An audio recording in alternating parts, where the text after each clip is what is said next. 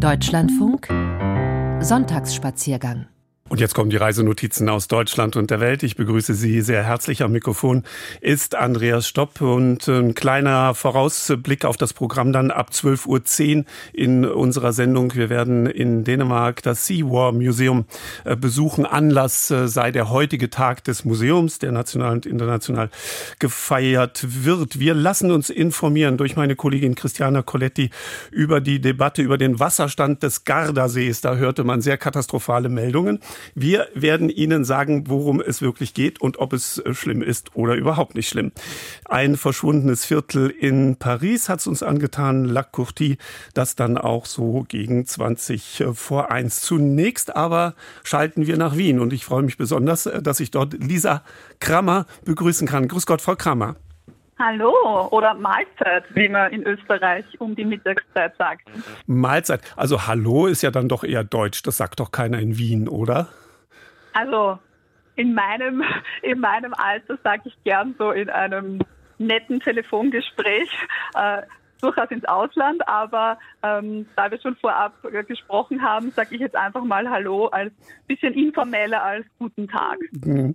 Es soll uns, äh, meine Damen und Herren, das sei Ihnen zu Hause erklärt, heute um den Wiener Dialekt gehen. Sie wissen, wir haben ja eine kleine Sonderreihe hier in unserem Programm. Äh, vergangenen Donnerstag war es das Schwäbische, also ein deutscher Dialekt. Jetzt aber mal das Wienerische. Und äh, jetzt muss ich mal schauen, ob ich keinen Fehler mache. Frau Magistra, so müsste ich Sie ansprechen, Frau Krammer.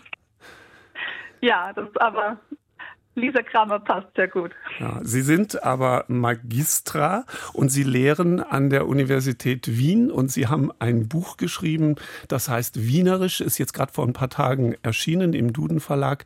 Wienerisch zwischen Urleiwand und E-Wurst. Also Wienerin sind Sie. Sie müssen die Wiener ähm, Ausdrücke so aussprechen, wie man sie in Wien auch hört. Was heißt denn Leiwand?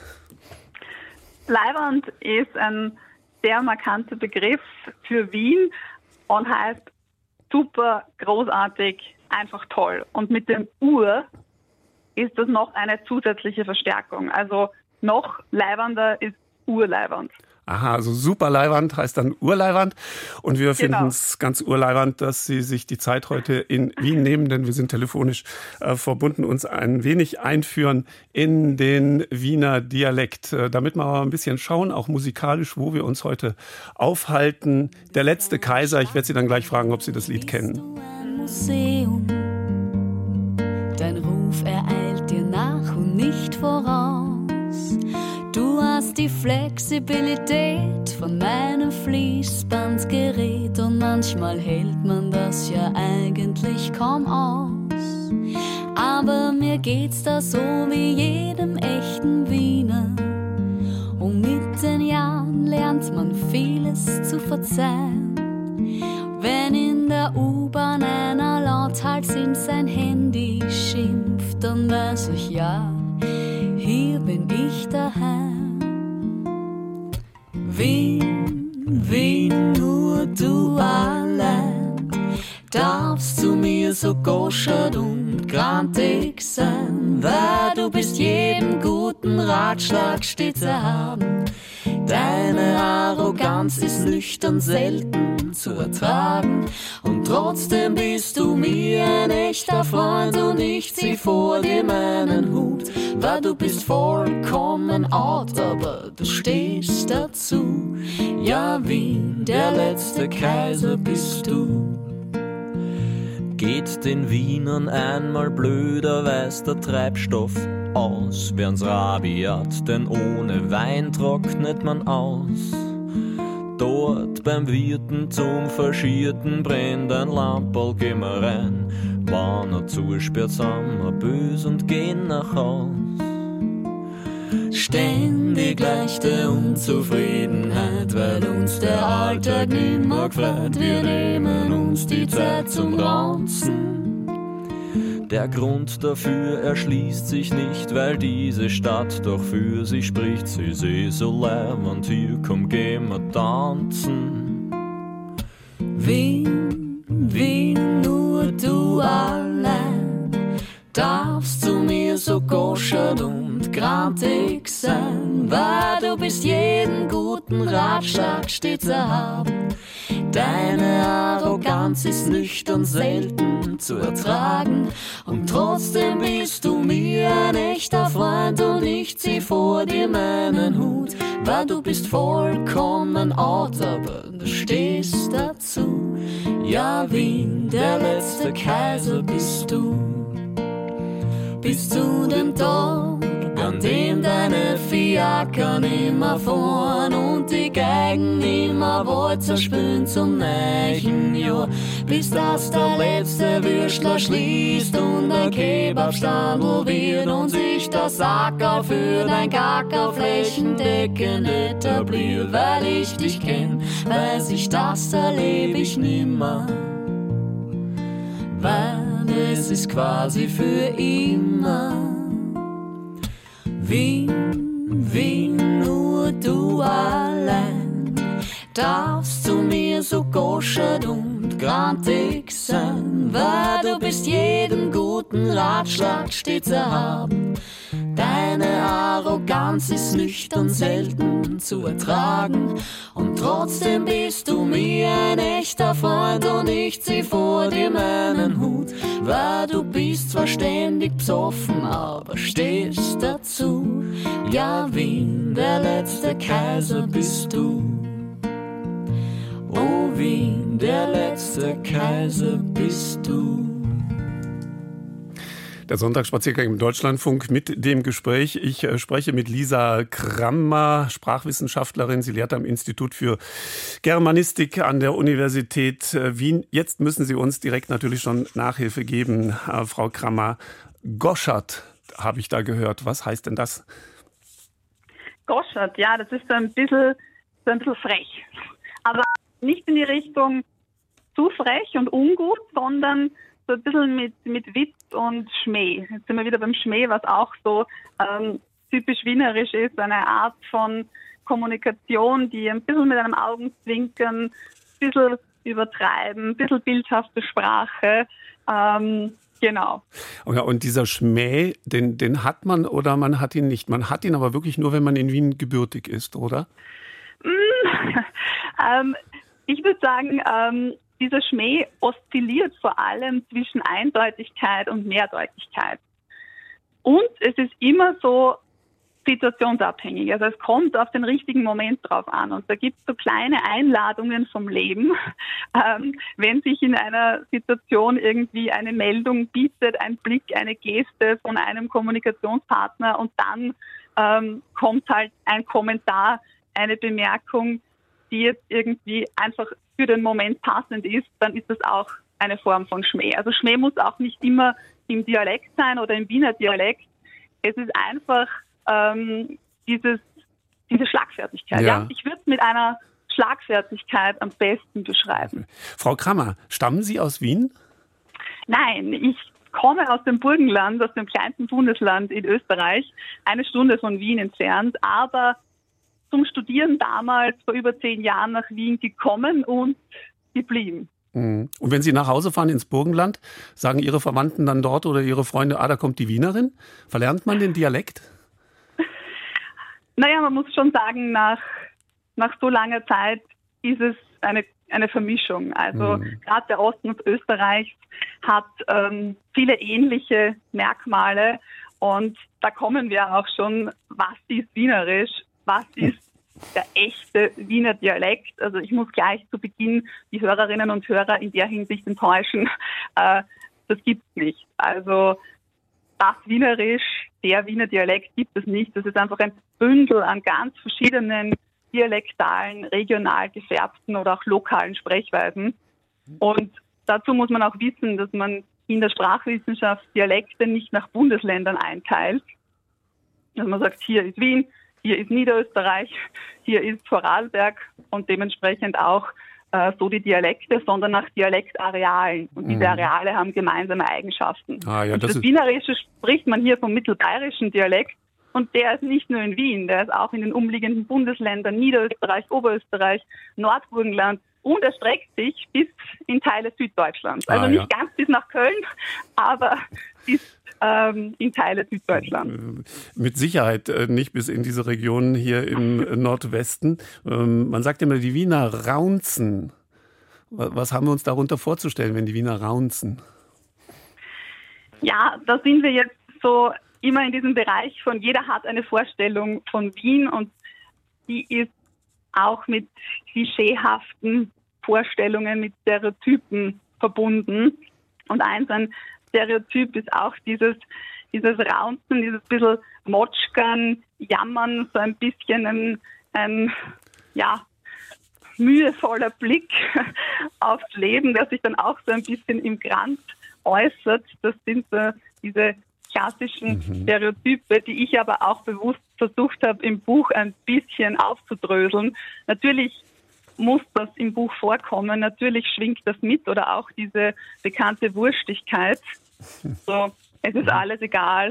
Mhm. Ähm, aber das habe ich versucht, ein bisschen aufzudröseln und ein bisschen differenzierter darzustellen. Und, und das ist spannend zu lesen. Und man liest es ja in Hochdeutsch, also in der sogenannten Schriftsprache, aber wird dann eben von Ihnen ein, eingeführt in die Geheimnisse des Wiener Dialekts. Ein bisschen Zeit haben wir ja auch noch, um das eine oder andere da Revue, Revue passieren zu lassen. Ganz kurz, an der Wiener Universität, wie sprechen denn da die Studentinnen und Studenten, vor allem auch mit Ihnen? Bemühen die sich alle nach der Schriftsprache Hochdeutsch zu sprechen?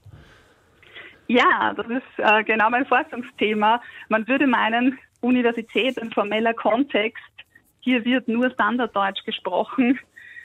Das ist nicht der Fall. Es gibt verschiedene Kontexte. Gruppenarbeit, Vortragssituationen. Natürlich wird eher in Vortragssituationen, die vorbereitet sind, eher standardnah gesprochen, aber in Gruppenarbeiten oder durchaus auch in Sprechstundengesprächen wird das gesamte Variationsspektrum mehr ausgeschöpft. Mhm. Aber man muss dazu sagen, Wien ist einfach eine Metropole, also eine große Universität. Hier kommen einfach viele Studierende aus unterschiedlichen Bundesländern, aber auch von anderen äh, Ländern zusammen. Aus und Deutschland. Da ist eigentlich aus Deutschland, genau. Und da ist eigentlich immer diese mhm. Mischung aus, inwieweit bin ich noch verständlich, aber für die Studierenden auch wichtig, inwieweit bin ich noch authentisch. Mhm.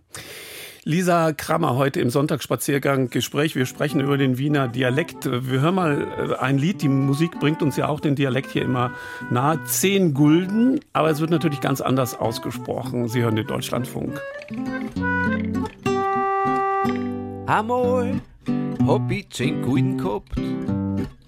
Da hab ich bei mir denkt, was mach ich mit den Gulden jetzt? Die wär mir ja schwer in die Hände.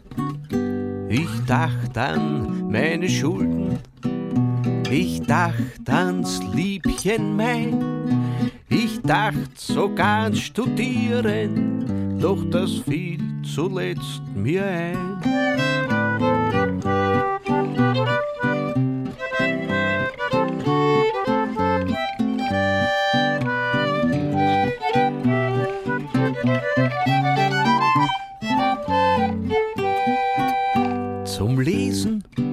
Zum Studieren. Da musst gescheite Bücher haben, das kostet alles ein Vermögen und das strengt auch ziemlich an. Und außerdem, mein Kleine, mein Liebe, süß und gut, quält mich schon ziemlich lange um einen neuen Was soll ich also machen? Ich weiß nicht aus noch ein. Im Wirtshaus bei der Brücken, dort hab's einen guten Wein. Im Wirtshaus bei der Brücken, dort hab ich nachgedacht. Von der Früh gleich bis am Abend, wenn man das das Denken so viel Freude macht. Des Nachts um halb zwölf, da war mir dann alles klar. Ich zahlte meine Zeche, na, und dann war ich schon gar. Sehen's, das Denken, das hilft dann weiter glauben's mir's jetzt, wer daher? Die guten Tiere gehabt hab, die belang mich nimmer mehr.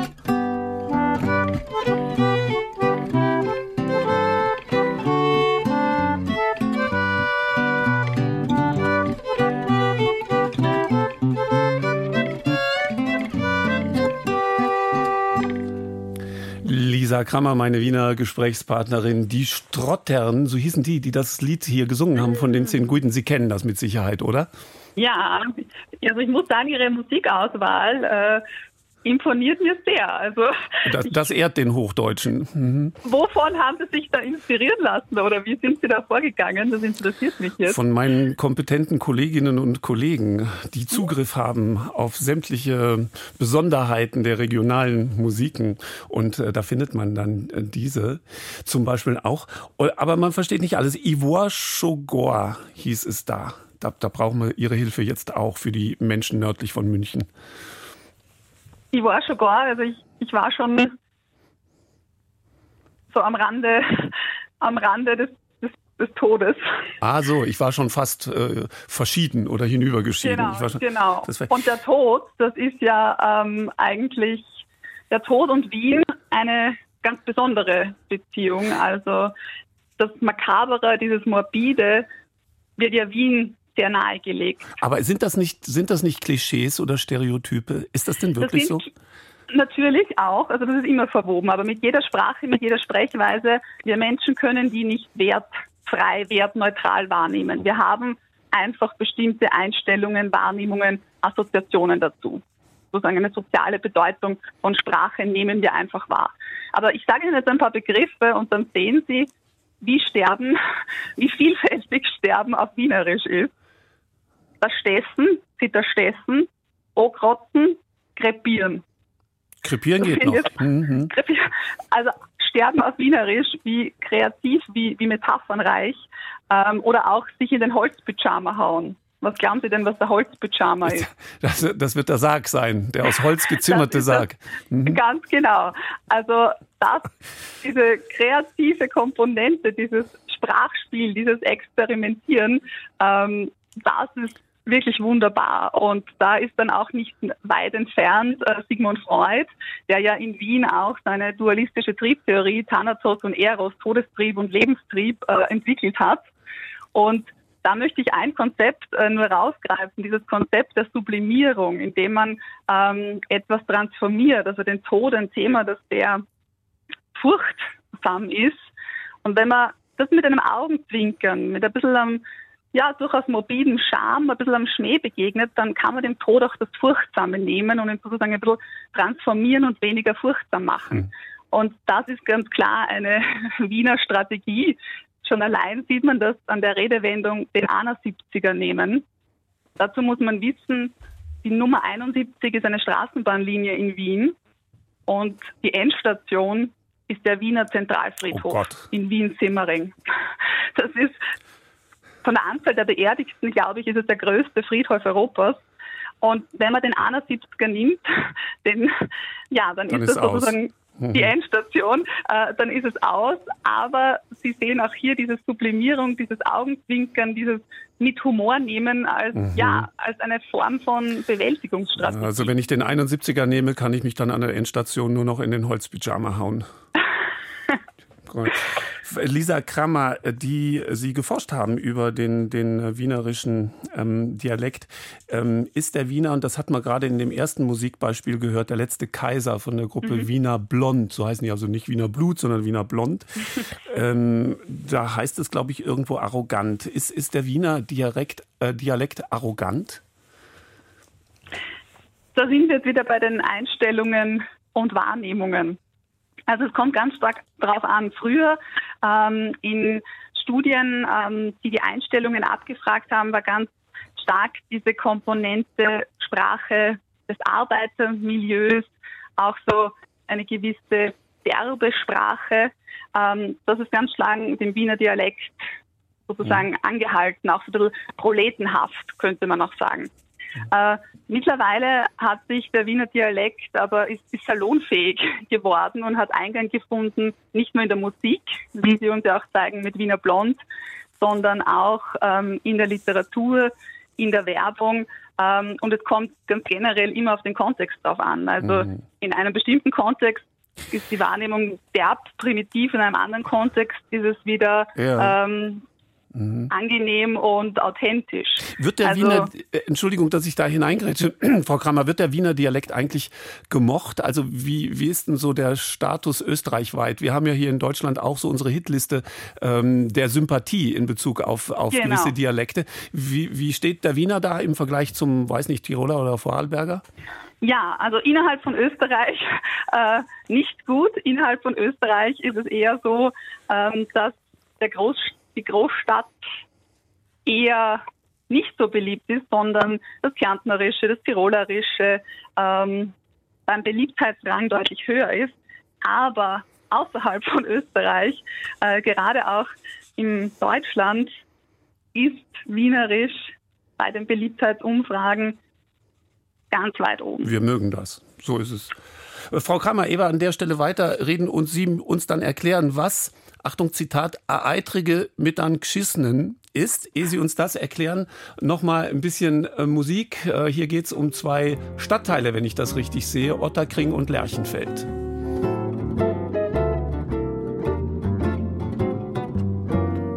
Hätte ich bis den Herbst in deine Bahnen Liebe auf der Brust und auf der Welt. Herbst ist ziemlich oft für unsere Iraner zwischen Ottergrim und Lerchenfeld. Blau und tanzen durch die Hasner Straßen und Papieren, alles nur kein Geld. Liebespaare haben die Park verlassen zwischen Ottergrim und Lerchenfeld. Ibenplatz, Liebertstal, stachend alter Ort. Hundert Viertel waren einmal da und wir waren dort. Brunnenmarkt und Strepfelplatz, lebt das liegt beieinander. Wer am Markt ein Standel hat, hat einen guten Stand. Und die Häuser aus der Gründerzeit, Kuchel geht am Gang. Die Alten sagen Geborgenheit, haben wir Gott sei Dank.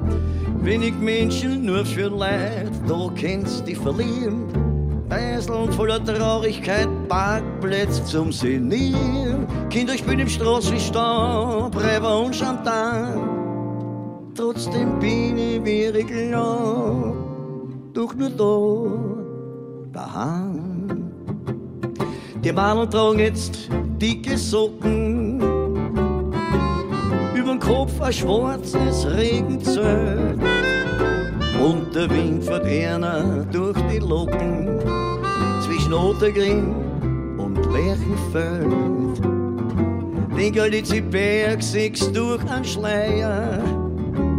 Alles ist verkühlt, ein jeder Böd.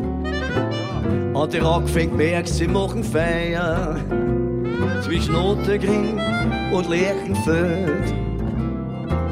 Ippenplatz, Liefertstal, stachend alter Ort. Hundert Viertel waren einmal da und wir waren dort. Brunnenmarkt an Strepfelplatz, lebt das liegt beieinander. Wer am Markt ein Standel hat, hat einen guten Stand. Und die Häuser aus der Gründerzeit, Kuchel geht am Gang. Die Alten sagen Geborgenheit, haben wir Gott sei Dank. Wenig Menschen, nur für Leid, da kennst die verlieren.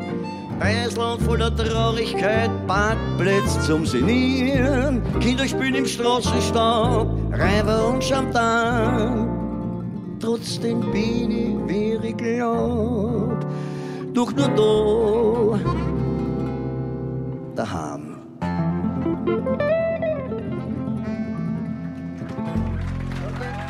Jo, da gibt's einen Applaus. 23 Wiener Gemeindebezirke äh, gibt es, wenn das richtig ist, äh, Lisa mhm. Krammer.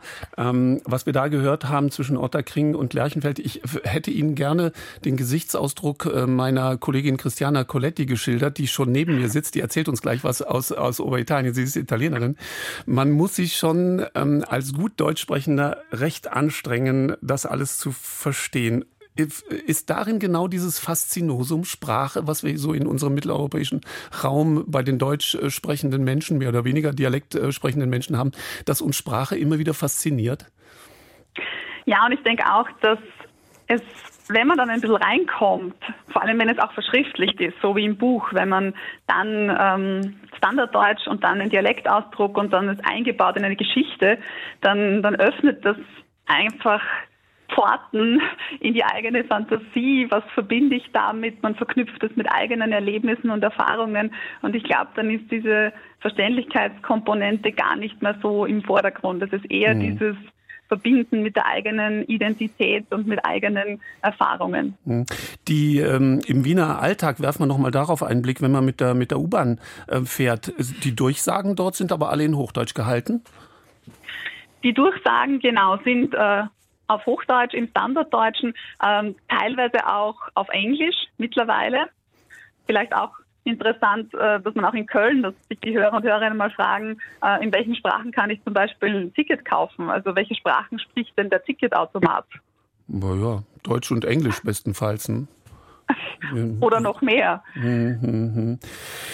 Aber, aber, aber, wenn ich mich darauf einlasse, dann, dann werde ich schon auch als Hochdeutsch äh, sprechender Mensch, äh, kann ich mich gut durch die Stadt äh, bewegen. Es sei denn, ich frage einen Einheimischen dann nach dem Weg zum Heurigen.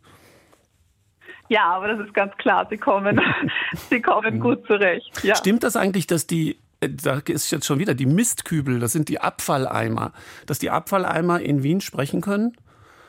Ja, die städtischen Mistkübel, die sprechen Dialekt. Das ist wirklich eine äh, sehr gelungene Kampagne der Stadt Wien, äh, um die Straßen sauber zu halten. Und da gibt es dann Dialektausdrücke wie versenkt die Wuchtel.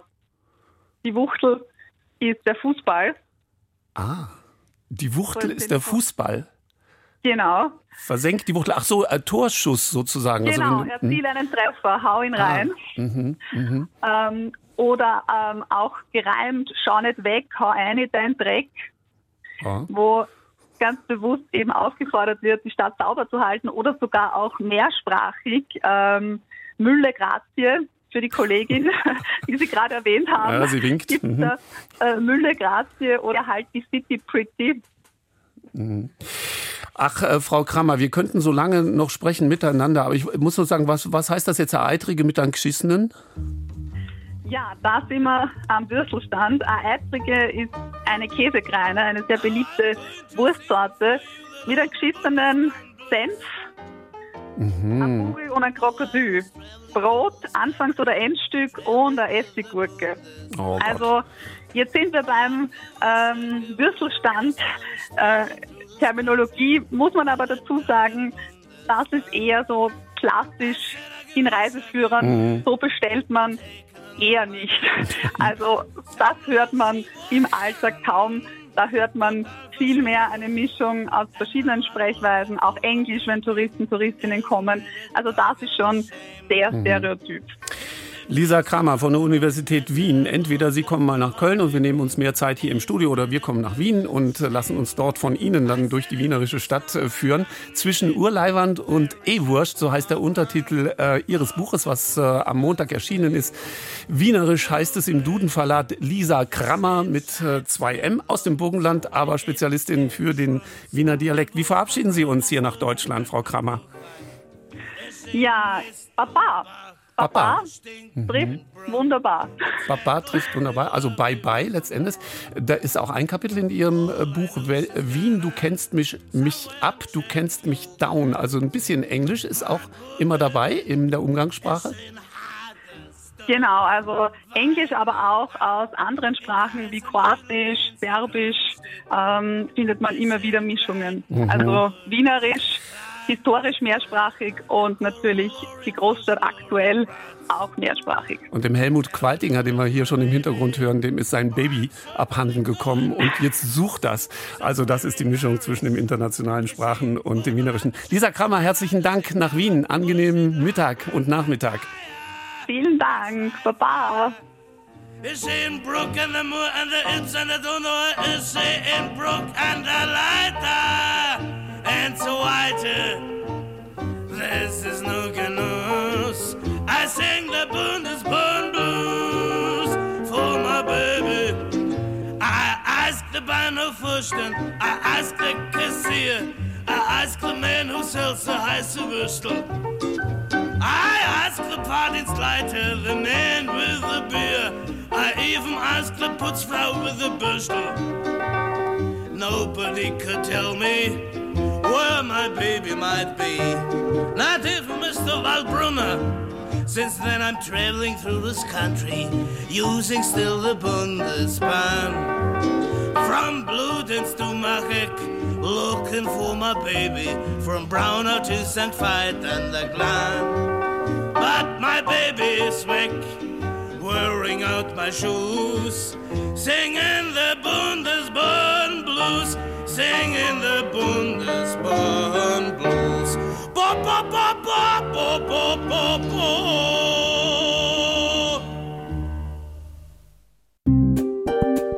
Deutschlandfunk Sonntagsspaziergang Der Internationale Museumstag findet dieses Jahr bereits zum 46. Mal statt.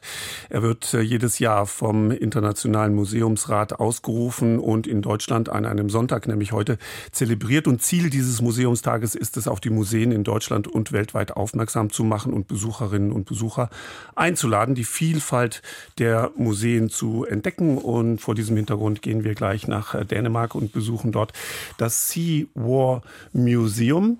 Dann geht es über die äh, Debatte über den Wasserstand im Gardasee. Haben Sie vielleicht ein bisschen verfolgt in der Presse. Wir sagen Ihnen gleich, wie es wirklich dort ähm, aussieht. Und nachdem wir den Wiener Dialekt gerade vielleicht nur teilweise verstanden haben, ist jetzt auf der sicheren Seite, wer Französisch kann. Petite Fleur, das ist dann schon ein Blick voraus auf unseren letzten Beitrag ab 20 vor 1 in etwa heute. Da geht es um ein verschwundenes Viertel von Paris, La Courtie. Andreas Stopp weiter am Mikrofon. Si les fleurs qui bordent les chemins se fanaient toutes demain, je garderai au cœur celle qui s'allumait dans tes yeux lorsque je t'aimais tant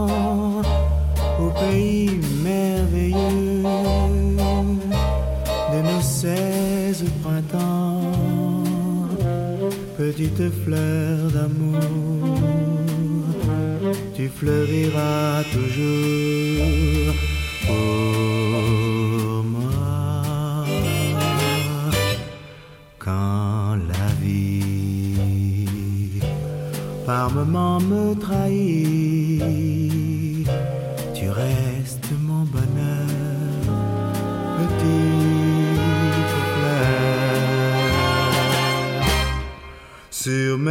m'attend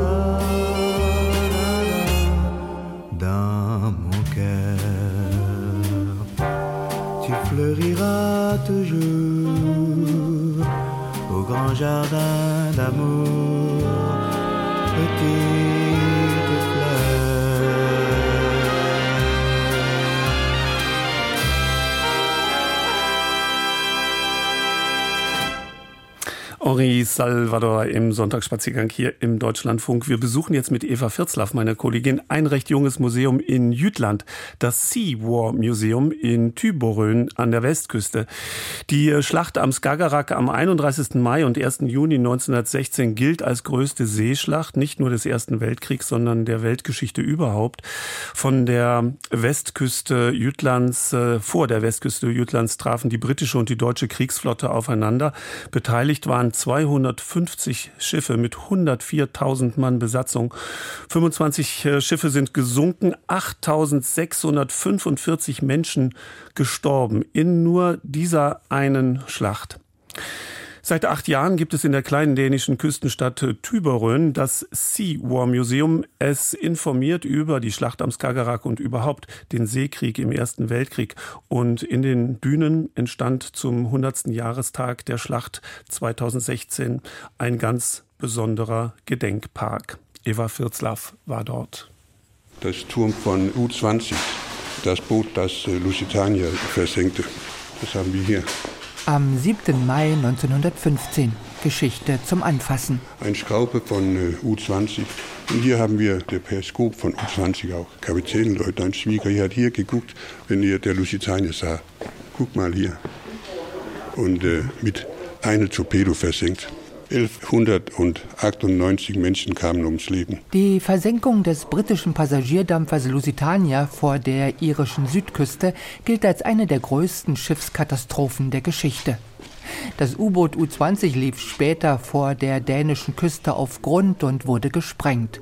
Turm, Schraube und Periskop blieben erhalten. Der Turm eines anderen U-Bootes im Museum ist zerfetzt wie eine aufgerissene Fischbüchse. Der Turm da von äh, der britische U-Boot E50 heißt der. Das ist so ein großes äh, Messingturm, weil man die Kompasse nicht in äh, eiserne Turme brauchen könnte. Und hier haben wir Teile von einem britischer Dampf-U-Boot, etwa ungefähr 100 Meter lang und mit äh, Dampfmotoren äh, ausgestattet. Dampfmaschinen. Man, man musste die Schornsteine niederlegen, bevor man tauchen könnte. Sie waren nie ein Succès. Der Journalist Knut Jakobsen verweist auf technische Besonderheiten. Er hat das Seawar Museum mit aufgebaut und gestaltet. Die meisten Exponate hat der dänische Taucher Gerd Norman Andersen selbst mit seiner Firma vom Meeresgrund geborgen. Seit 60 Jahren taucht er vor der dänischen Küste. Dort liegen jede Menge Wracks aus mehreren Jahrhunderten. Viele hat er erforscht, einige für Museen geborgen. Vor acht Jahren nun hat der engagierte und geschichtsinteressierte Taucher selbst ein Museum gegründet.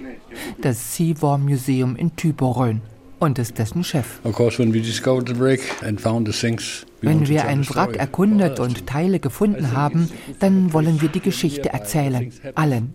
Ich denke, dafür ist der Platz hier richtig. Denn hier in der Nähe hat die Skagerrak-Schlacht stattgefunden. In England zeigen sie auch was, allerdings durch die englische Brille. In Deutschland ein bisschen. Aber die Gegend hier war am nächsten dran. Wir kennen alle Wracks und haben immer mehr echte Geschichten gefunden. Das Museum informiert sachlich über die großen Seeschlachten des Ersten Weltkriegs. Vor Helgoland, an der Doggerbank, am Skagerrak. Da trafen schwimmende Riesen aufeinander, die hier auf Fotos und als Modelle gezeigt werden. Großkampfschiffe hat man es genannt. Sie waren auch groß, über 200 Meter, 210 Meter oder so. Über 1000 Mann Besatzung um die große Kessel zu heißen. Man hat mehr hunderte Männer als Heißer im Schiffrumpf. Wenn ein Schlag begann, dann hat man die Tür geschlossen.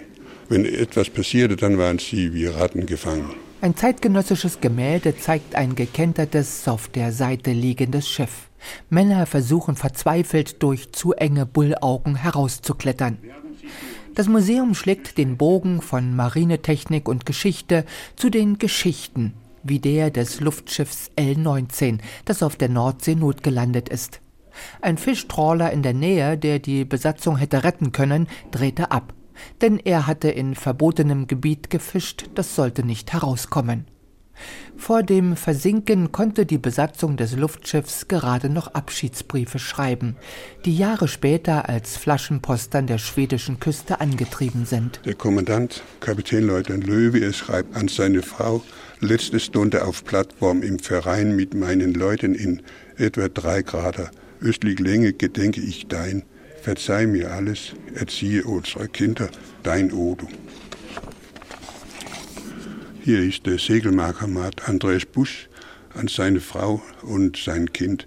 Meine liebste Frau und mein liebste Alwin. Leider will es Gott, dass wir uns nicht wiedersehen, liebste Frau. Ich glaube, unsere liebste Eltern nehmen sich euch an. Auf Wiedersehen in der ewigen Seligkeit. Nochmals viele herzliche Grüße. Euch allen, Andreas. Die Opfer zählen hier nicht mehr nur anonym nach Tausenden, sondern haben ein Gesicht, Name und Familie. Mitunter auch ein furchtbar entstelltes Gesicht, kaum noch als Mensch zu erkennen, wie auf Fotos zu sehen ist. Die Leute hier sind rotbraun ins Gesicht. Sie haben Verbrannungen, Korditverbrannungen, ungefähr 3000 Grad. Die Menschen, die so gebrannt wurden, die Gesichter waren ja vollständig zerstört. Hier sieht man, das ist ein britischer Seemann. Sein Geschick ist vollständig gestört. Kordit wurde ein neuer Sprengstoff genannt.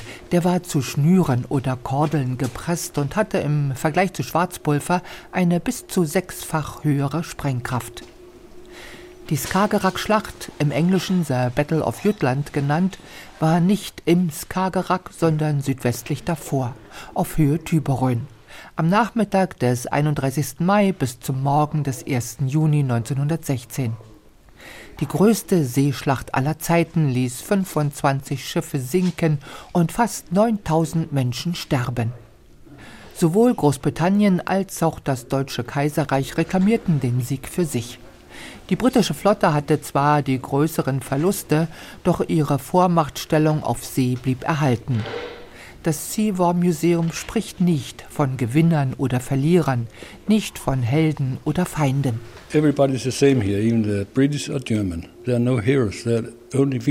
Alle sind gleich hier, ob britisch oder deutsch. Es gibt keine Helden, nur Opfer. Man kann die Briefe lesen von der Luftschiffbesatzung. Krieg ist nicht gut. Für keinen. Das wollen wir zeigen.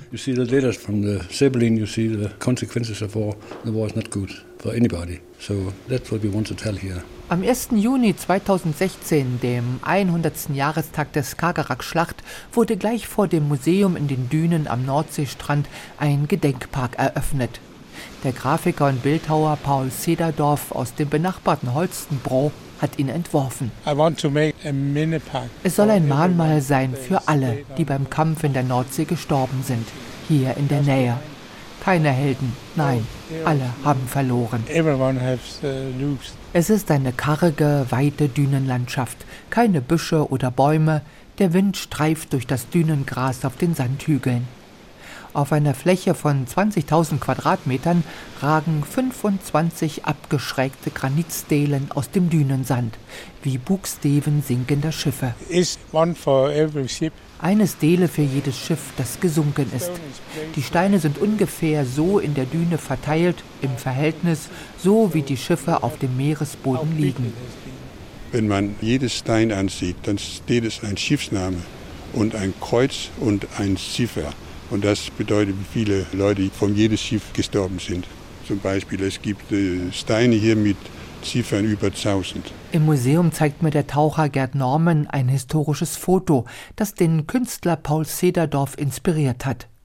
Der schräge Bug eines sinkenden Schiffes ragt senkrecht aus dem Wasser. When the ship went down, you can see this. It's, it's a stone in the park. The deer stone in the park. It's a bow from a ship standing up over the water. Neben mehreren Stelen stehen Betonskulpturen, etwa 1,50 Meter große stilisierte Menschenfiguren, so viele wie mit dem Schiff untergegangen sind. Es sind bereits 400 aufgestellt. Mit dem nächsten Geld kommen weitere. Auch wenn es nicht 8645 werden sollten, ist es ein bewegendes Mahnmal. Die Figuren stehen rund um die Stelen, nicht in Reih und Glied oder wie die Grabsteinreihen auf Soldatenfriedhöfen.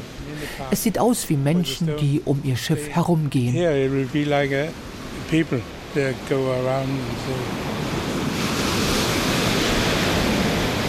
Wir stehen auf der Düne im weitläufigen Gedenkpark.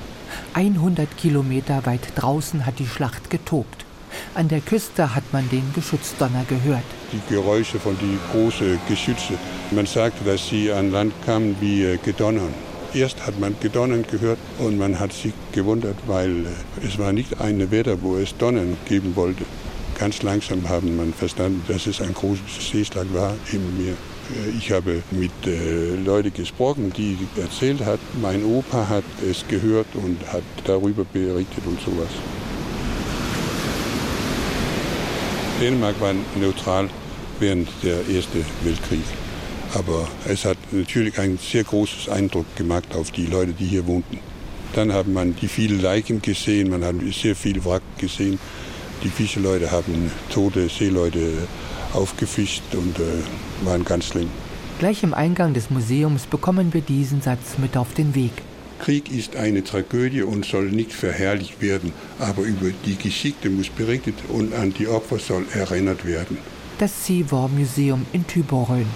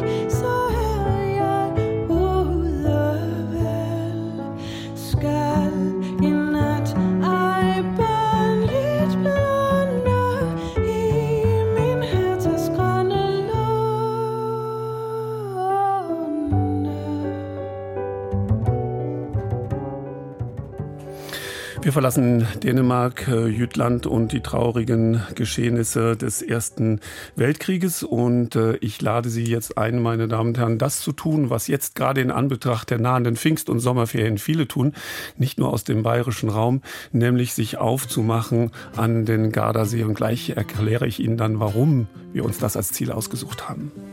Ja, wochenlang zirkt übers Land der Nebel und ich muss sagen, mir lang zur Leichtigkeit muss her, aber grad die fällt mir grad so schwer. Auf einmal klingelt's Telefon, da immer der Bro ist dran. Hey, grüß dich, will bloß fragen, was machst du denn morgen? Und übermorgen? Ich sag, geht da auch so am Sack, am liebsten da die Zack.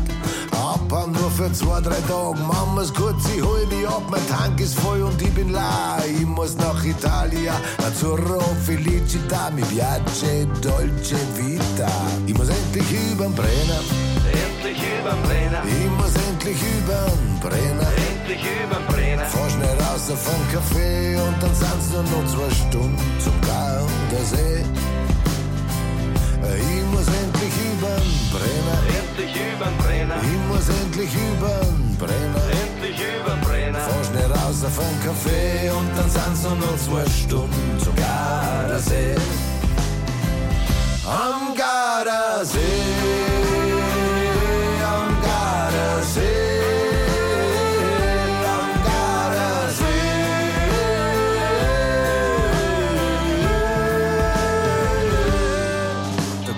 Pizza, Pasta, Parma, Schinken, schnabulieren, frizzante trinken, ab und ihrem die Touris auf dem Boot zu winken. Und beim China wieder lieg ich da am Punta San Vigilio und um 10 Badolino bei Emilio. Da hocken wir uns zu ihm ans Rotweinfassel, gelegt komm mir im Massel, Maike Bello ist das da.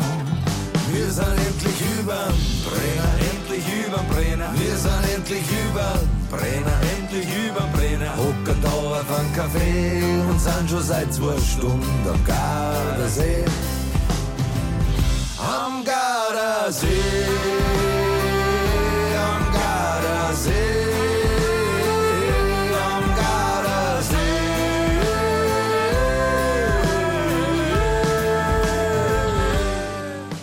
Sie haben es vielleicht, meine Damen und Herren, mitbekommen in äh, der Presse. Es hat teilweise sehr überrascht äh, die Schlagzeile Mondlandschaft am Gardasee katastrophale Dürre, Gardasee nur noch zu 38 Prozent äh, gefüllt und so weiter. Christiana Coletti, meine italienische Kollegin neben mir im Studio hier in Köln, seit Monaten erscheinen in den Medien besorgniserregende Artikel dieser Art über die Trockenheit äh, an den norditalienischen Seen, insbesondere eben über den Pegel des Gardasees. Ist die Situation tatsächlich so dramatisch? Ja, also was bedeutet dramatisch? Das ist die Frage. Ähm, die unübliche Temperaturen der letzten beiden Winter und die geringen Niederschläge, wenigstens bis vor, vor 20 Tagen, haben dazu geführt, dass natürlich der Pegel des Gardasee gesunken ist. Und wir haben Bilder gesehen in den Zeitungen und im Fernsehen, aber die Interpretation dieser Bilder und vor allem die Interpretation der offiziellen Daten der Pegelmessungen waren äh, irreführend und falsch. Äh, in Deutschland hatte man, hatte man das Gefühl, dass der Gardasee plötzlich fast ausgetrocknet ja. wäre. Mhm. Und, äh, äh, und diese Bilder, also wie diese Mondlandschaften von Stränden, felsigen Stränden und kleine Inseln, die plötzlich äh, zu Fuß erreichbar waren, haben diesen Eindruck äh, gestärkt. Aber das war ein komplett falsches Bild. So schlimm ist es nicht. Wie, wie funktioniert denn jetzt wirklich die Messung, damit wir wissen, wie viel, wie viel Wasser ist überhaupt noch drin im Gardasee? Wie, wie funktioniert die Messung? So genau. Wenn man von zum Beispiel, was alles alle alarmiert hat, von 40 Zentimeter äh, Pegel über den hydrometrischen Nullpunkt spricht, das bedeutet nicht, dass das Wasser 40 Zentimeter tief ist. Man muss wissen und sich fragen, was ist dieser hydrometrische Nullpunkt? Der hydrometrische Nullpunkt ist ein Punkt, der per Konvention festgelegt wird und auf den Sie alle Instrumente, die den Wasserstand äh, messen, beziehen. Das ist ein Punkt, der der, der entspricht aber nicht dem Seegrund wichtig zu verstehen. Er, er wird auf einer konventionellen Höhe von 64 Meter äh, über dem Meeresspiegel äh, äh, gelegt, festgelegt und äh, dient eben äh, der Messung äh, des, Spie des, ähm, des mhm. Pegels. Ähm, unter diesem Nullpunkt äh, können wir uns eine Linie vorstellen, eine imaginäre Linie. Unter diesem Nullpunkt können auch 300 Meter Wasser geben oder so zwei. ist der, die, an der tiefsten Stelle. Mhm. Genau, an der tiefsten Stelle, genau so. Und äh, was man misst, ist, was da drauf ist. Und deswegen 40 Zentimeter vom Nullpunkt. Nach oben. Nach oben. Dann, Luft ja. nach oben, Wasser nach aha, oben. Aha. Genau. Und, und, maximal ist also ein Meter drüber über diesem hydrologischen ein, ein, sogar, sogar mehr, ich glaube hm. 140 äh, Zentim Zentimeter, so ungefähr maximal. Und wenn das sinkt, dann äh, und weiter Richtung hydrometrischen Nullpunkt, hydrometrischen ja. Nullpunkt geht, dann äh, ist zwar weniger Wasser im See, aber man merkt es kaum, oder? Ja, man merkt es kaum, weil es, wenn man spricht, eben, man sagte, äh, die, der See hat nur die Hälfte des Wassers, aber die Hälfte war nicht des Wassers, des gesamten mhm. Volumen, sondern die Hälfte von diesen Zentimeter über den Nullpunkt, die der See mhm. äh, haben kann. Und deswegen, man sieht es gar nicht, man sieht nur an Stellen, wo äh, der Strand über, längst über diesen äh, 46 Meter über dem Meeresspiegel sind und deswegen am ersten ah. dann äh, auftauchen. Also dann hat man es sich Wasser offenbar sehr, sehr einfach gemacht, wenn man gesagt hat, okay, vom hydrometrischen Nullpunkt, das hat dann schon mal Teile der Presse haben das nicht verstanden, dass das nicht der Seegrund ist, dieser ja. Nullpunkt, sondern dass der praktisch hm, circa einen Meter nur unter der normalen Wasseroberfläche liegt. Genau. Und wenn dann, sagen wir mal, 50 Zentimeter fehlen dort, dann heißt es direkt äh, nur noch 50 Prozent, nur noch die Hälfte Wasser im Gardasee. Absolut genau. Fehlinterpretation. Total Fehlinterpretation. Situation. Sie haben jemanden getroffen, der drüber fliegt und der uns das Ganze mal von oben erzählen kann. Ja, das ist Elena Gilardi. Sie lebt am Gardasee und treibt dort Wassersport, Kitesurfen und Gleitschirmfliegen über dem See. Dum, dum, dum,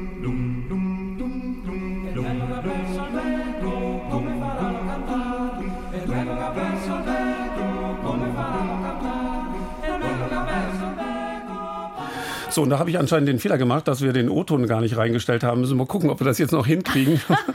die gute Elena, was, was hat sie erzählt? Was wollte sie also, erzählen? Zuerst wollte ich noch ein, ein, äh, etwas sagen, was ganz genau verstehen lässt. Wenn man erzählt, dass der Pegel vom Gardasee äh, 0 cm ist, bedeutet immer noch nicht, dass der See leer dasteht. Also das Volumen, das kontrolliert wird von den Behörden, entspricht 1 vom ganzen Volumen des Wassers. Mhm. Und deswegen äh, sozusagen, das muss man, das, damit es man deutlicher versteht. Was die Elena äh, mir erzählt hat, sie hat erzählt, also sie fliegt vom Monte Baldo, 1800 Meter hoch über dem See Richtung See und sieht den See von oben. Und als alle, alle, alle gesprochen haben, uh, der See ist halb getrocknet in allen Medien in Deutschland, aber auch in, in England und so weiter, guckte sie von oben mit ihrem Paragliding und sagte, ja, ich, es ist, es ist alles so geblieben, wie es war. Sie sah nur an der Natur, dass irgendwann ein bisschen trocken war, die Bäume, äh, der Boden und so. Und sie ist natürlich sicher, dass der Klimawandel, wie wir sehen jetzt auch, was auch in Italien passiert, dass der Klimawandel äh, Wandel ein, ein, wichtiges Thema ist, dass man äh, da, daran denken muss, dass man Maßnahmen ergreifen muss. Aber sie, sie sah als eine absolute Absurdität, dass mhm. man den See am Verschwinden sah, sozusagen. Ja. Ähm, ich bastel hier mal in der Zwischenzeit, ob wir diesen O-Ton, ob wir Sie ja, selber ja. noch hören können. Und Sie haben ja auch noch einen Wissenschaftler äh, befragt. In der Zwischenzeit äh, hören wir ein Lied, ja, wenn Sie möchten. Gerne. Was ist das? Was hören wir da jetzt gleich? Ja, das ist ein Lied, äh, das Il Coro dei Treppini, der Chor von den drei Kiefern. Und der Titel ist El Merlo ha perso el beco, die Amsel hat ihren Schnabel verloren. Wie soll sie singen? Dum, dum, dum, dum, dum, dum, dum, dum. E bello che penso al vento, come faranno a cantare? E bello che penso al vento,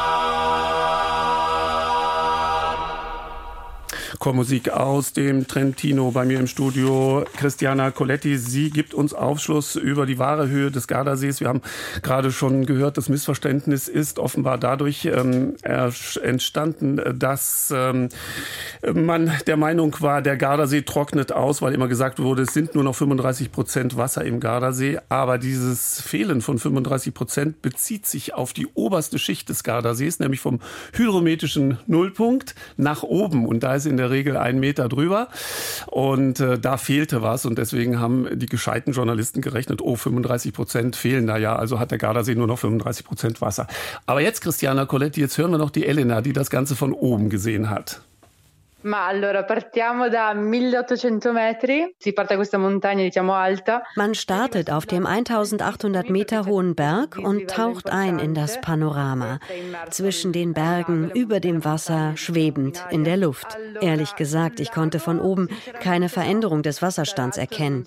Ich konnte die Trockenheit an den Bäumen und am Boden wahrnehmen, aber nicht am See. Auch weil der See an manchen Stellen mehr als 300 Meter tief ist. Sicherlich ist der Klimawandel besorgniserregend besorgniserregend. Und wir alle wissen, dass es an Wasser fehlt und dass es regnen muss. Aber wir sind nicht an dem Punkt, an dem der See verschwindet. Man kann dort durchaus Sport treiben. Im Moment sind viele Kitesurfer und Segelboote auf dem Wasser. Ich kann das jetzt gerade von meinem Fenster aus sehen. Finestra. Ja, und in der Presse, Christiana Coletti, waren aber auch immer Fotos von oben zu sehen, Satellitenbilder, auf denen man den Gardasee von oben gesehen hatte. Und der Betrachter hat Vorher eigentlich und gar nachher. nicht... Und dachte, boah, es ist... Kein Unterschied. Kein es war kein Unterschied. Ja.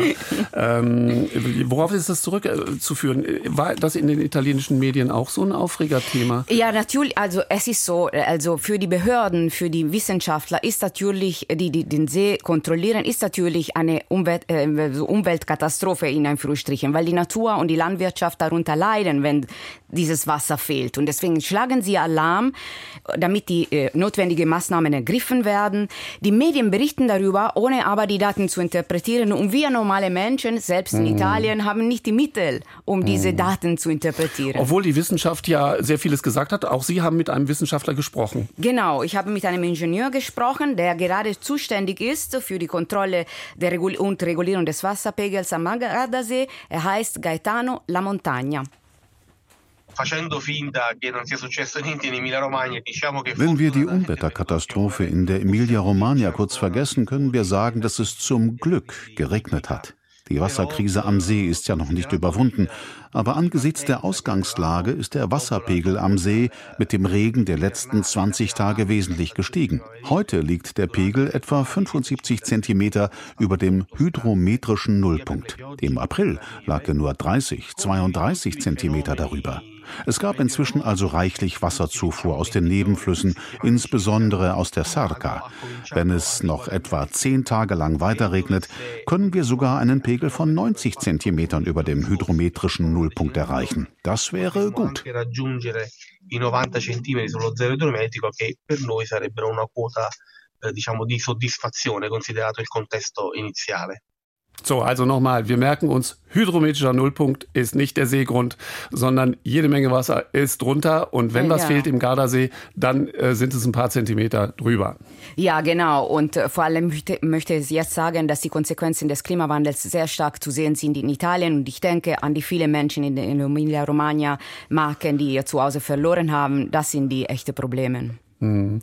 Ja, das ist ja, ähm, wie schnell sich aber die Gegebenheit in der Natur ändern kann. Ja. Erst große Trockenheit und jetzt das Gegenteil. Ja, ne? ja, das, sind die, das ist die Zukunft. Wir müssen aufpassen, dass wir uns vorbereiten. Mhm.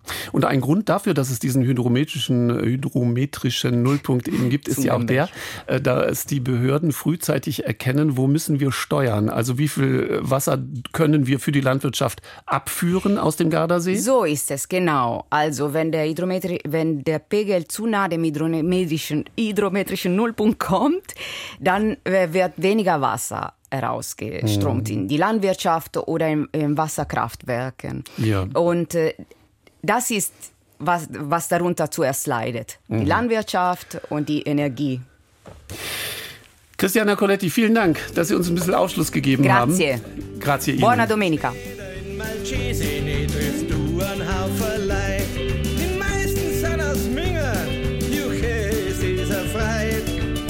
Tänzern in der Disco, denn machst du an Hosen an. Dabei kennst das von Schwabing her und machst dich nicht froh. Juhe, juhe, wir fahren nach Gardasee. Juhe, juhe, an China Gardasee. Ja, weil man nur kurz surfen kann und wenn die Sonne scheint, ja dann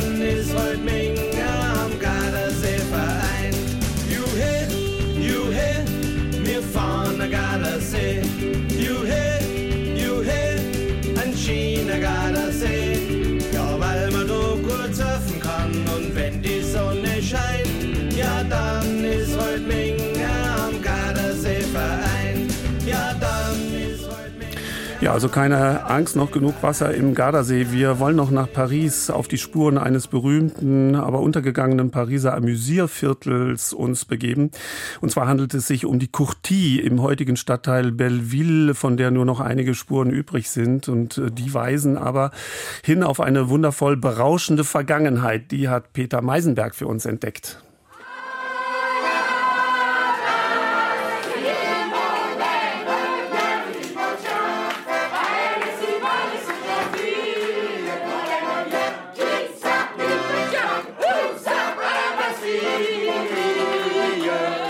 Der berühmte Schlager à la Bastille von Aristide Briand ist ein Lied, das man in Frankreich gerne gemeinsam singt. Trotz oder gerade wegen des frivolen Textes. Die darin besungene Nini Peau de Chien, Nini Hundehaut, ist nämlich eine Prostituierte, die an der Place de la Bastille auf Kunden wartet. Hier singen es die Gäste des Bistros Le Vieux Belleville, begleitet von Madame Minel mit ihrem Akkordeon. Seit mehr als 30 Jahren ist das allabendliche gemeinsame Singen seiner Gäste das Markenzeichen des Le Vieux Belleville. Il faut savoir que dans Paris, dans les quartiers populaires, les gens, quand ils sortent, ils vont dans les grands endroits. Quand je dis les grands endroits, dans les grands quartiers. Mais on consommait pas dans notre propre quartier. Notre propre quartier, la consommation, c'était. Wenn Joseph Pantaleo, der Wirt des Le Vieux Belleville, die Geschichte seiner Entstehung erzählt, erzählt er auch ein bisschen die Geschichte des Arbeiter- und Migrantenviertels Belleville. Wie in den übrigen Pariser Quartier Populaire verkümmerte hier seit Anfang des 20. Jahrhunderts die Gastronomie, weil die meist zugewanderten Menschen arm waren. Wer trotzdem Geld übrig hatte, ging zum Essen und zum Amüsieren hinunter auf die großen Boulevards. Übrig blieben ein paar Cafés. Und in einem solchen Café verwirklichte Joseph Pantaleo seine Idee, eine auch für wenig begüterte, bezahlbare Gastronomie mit dem Singen populärer Chansons zu verbinden. Quand on parquait en goguette, c'était que, par exemple, on faisait passer des messages à travers euh, les chansons euh. Zur Idee Joseph Pantaleos gehörte es auch, zwei spezifische Traditionen Bellevilles wiederzubeleben. Die der Goguette und der Ganguette. Goguettes waren früher Gruppen, in denen man gemeinsam politisch unkorrekte Texte zu populären Melodien sang. Diese Goguettes trafen sich bevorzugt in Ganguettes. Das wiederum waren Ausflugslokale, in denen gefeiert, getanzt und eben auch gesungen wurde. Ganguette hießen sie nach dem leichten Durstwein Ganguet, der hier ausgeschenkt wurde. Geht man von dem auf dem Hügel von Belleville liegenden Bistro Joseph Pantaleos hinunter, stößt man auf die Rue de Belleville, die Lebensader des Stadtteils. Hier, in deren unterem Teil, offenbart sich der verwahrloste Zustand des Viertels. Viele Häuser stehen leer, viele Geschäfte sind geschlossen.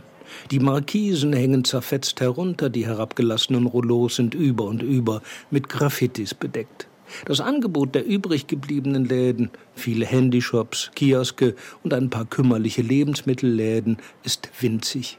Selbst der mythische Kern des Viertels, das Haus, in dem Edith Piaf groß wurde, scheint verlassen, die Tür ist verrammelt und mit Graffitis besprüht. Die Piaf-Gedenktafel über dem Eingang entging vielleicht nur deshalb diesem Schicksal, weil sie oberhalb der Reichweite der Sprayer liegt. Anhand der Ladenschilder auf der Rue de Belleville kann man die Folge der Einwanderergenerationen ablesen. Araber, Afrikaner, Bengalesen und so fort. Der unterste Teil der Straße ist inzwischen fest in chinesischer Hand. Und hier, bevor sie das Boulevard de Belleville kreuzt, stößt man auf Spuren, die von der fern zurückliegenden Vergangenheit des Viertels zeugen. Einige der heruntergekommen wirkenden Bistros tragen noch die Bezeichnung Cabaret oder Folie im Namen. Eine kleine Seitenstraße heißt Rue des Noyers und die an der Hauswand unterm Straßenschild angebrachte Pariser Geschichtstafel weist darauf hin, dass sich vor 200 Jahren in dieser Straße gleich mehrere Ganguettes im Besitz eben dieser Familie Desnoyers befanden. Auch der Name des Cafés auf der Ecke von Rue und Boulevard de Belleville, La Vieilleuse, die Leierspielerin, erinnert daran, dass wir uns hier in der alten Courtie de Belleville befinden, die einst das Vergnügungsviertel von Paris schlechthin war. Je sais pas si vous connaissez bien la rue là qui monte là, Belleville. Un peu plus haut, vous avez un café qui s'appelle Au Folie. Maxime Braquet wohnt die Ecke herum und kommt öfters ins Le Vieilleuse. Er ist ein bewanderter Pariser Stadthistoriker und schreibt für das Magazin La Ville de Jean.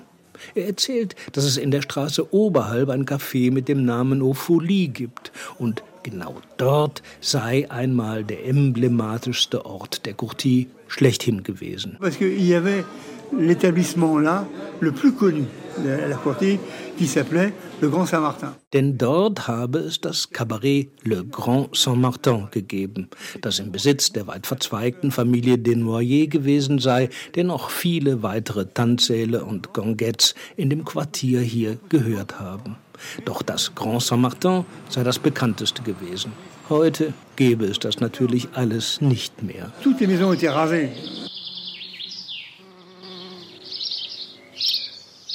Le mur, la barrière de Belleville, a été construit quelques années avant la Révolution française. Avant, c'était des champs ici, des, pièces de, de des légumes, des légumes, de la vigne.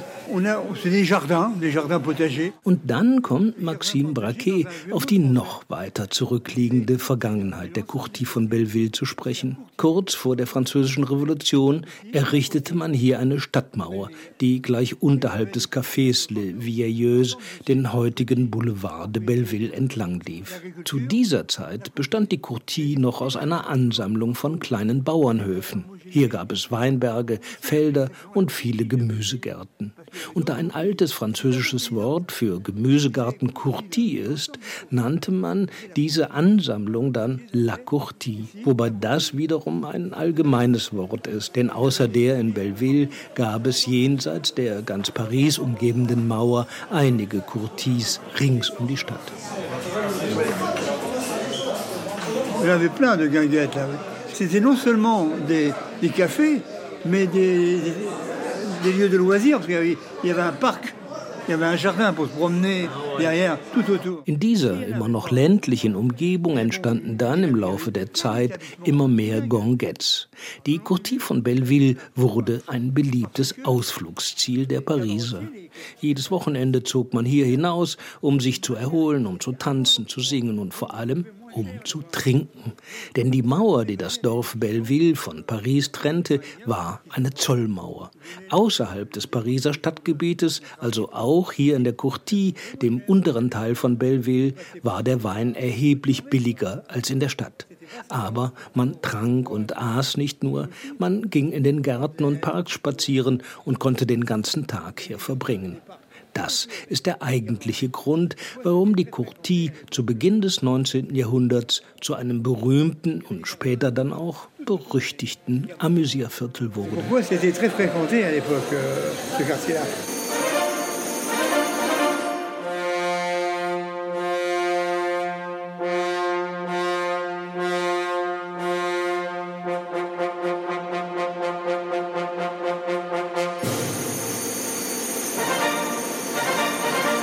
Le carnaval de Paris se termine traditionnellement jusqu'au milieu du 19e siècle par ce qu'on appelle la descente de la courtille. Im 19. Jahrhundert, erzählt die Philosophin Brigitte Krulitsch, endet der Karneval traditionell mit dem sogenannten Abstieg von der Courtie, C'est le sommet de la fête et en même temps c'est la fin euh, qui se déroule le matin du mercredi des cendres. Donc c'est la fin du carnaval. Donc le carnaval, le, la descente de la courtille. Es ist der Höhepunkt, wenn man so will, die Apotheose des Pariser Karnevals und gleichzeitig sein Ende. In einem bis zu vier Stunden dauernden Zug wandern die Karnevalisten von der Courtille de Belleville hinunter in die Stadt bis zum Rathaus.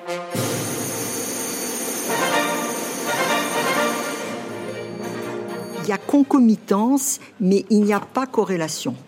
Il n'y a pas de lien. Alors, la, descente de la courtille, euh, c'est effectivement, moi, ce qui m'a intéressé dans, le phénomène, c'est que euh, la manière dont. Brigitte Krulitsch beschäftigt sich mit der Geschichte der politischen Ideen.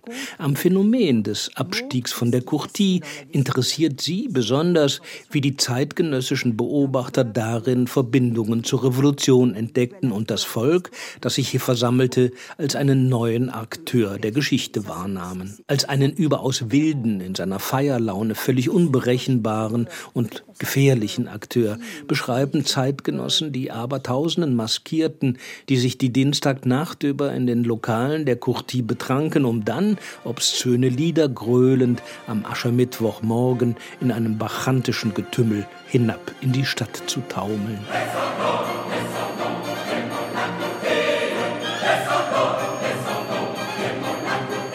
Es ist zwar kaum wahrscheinlich, dass Richard Wagner einen solchen Umzug erlebt hat, aber als er sich zwischen 1839 und 1842 in Paris aufhielt, bekam er natürlich auch den Pariser Karneval mit, schrieb darüber in seinem Aufsatz Pariser Amusements. Und er komponierte sogar eine Chormusik mit dem Titel Descendant Gaiement de la Courtie. Et on lui a proposé un jour de, de faire la, la musique d'un vaudeville, une comédie musicale. Die Chorkomposition, weiß Maxime Braquet, war eine Auftragsarbeit für ein am 20. Januar 1841 am Théâtre de Variété aufgeführtes Vaudeville, eine Musikkomödie namens La Descente de la Courtie, wobei Wagners Chor eine Ballettpantomime begleitete. So ist am Ende von diesem einst so berühmten Pariser Quartier nur der Name übrig geblieben, aufgehoben in einem kleinen Splitter Hochkultur.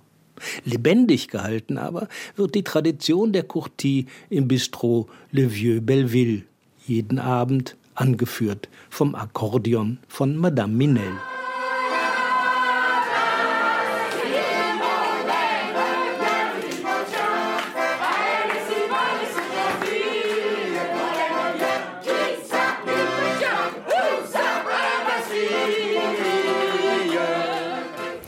Peter Meisenberg erzählte uns von der Courtie im heutigen Stadtteil Belleville.